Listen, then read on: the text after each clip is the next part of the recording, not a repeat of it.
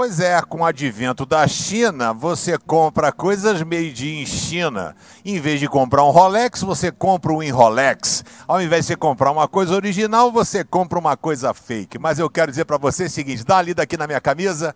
Isso, pode dar ali daqui. Aí, ó. Sou uma peça original de Deus. Não sou réplica. Eu sou peça original de Deus. E aí, Paulo vai dizer o seguinte aqui, ó, a mesma coisa acontece, aconteceu também com vocês, em Efésios 1, verso 13. A mesma coisa também aconteceu com vocês. Quando ouviram a verdadeira mensagem, a boa notícia que trouxe para vocês, a salvação, vocês creram em Cristo e Deus pôs em vocês a sua marca de propriedade de Cristo, propriedade do Espírito Santo. Rapaz, você tem ideia de você levar a marca de Deus e dizer, cara, eu sou marca. Sabe o que significa? Significa que Deus pega você quando vem aquele negócio, coisa ruim, problema. Jesus chega, bota a mão em você, fala assim, amigão, passa para trás, deixa que é comigo, eu resolvo. Isso aqui é propriedade de Cristo. Eu sou propriedade de Cristo.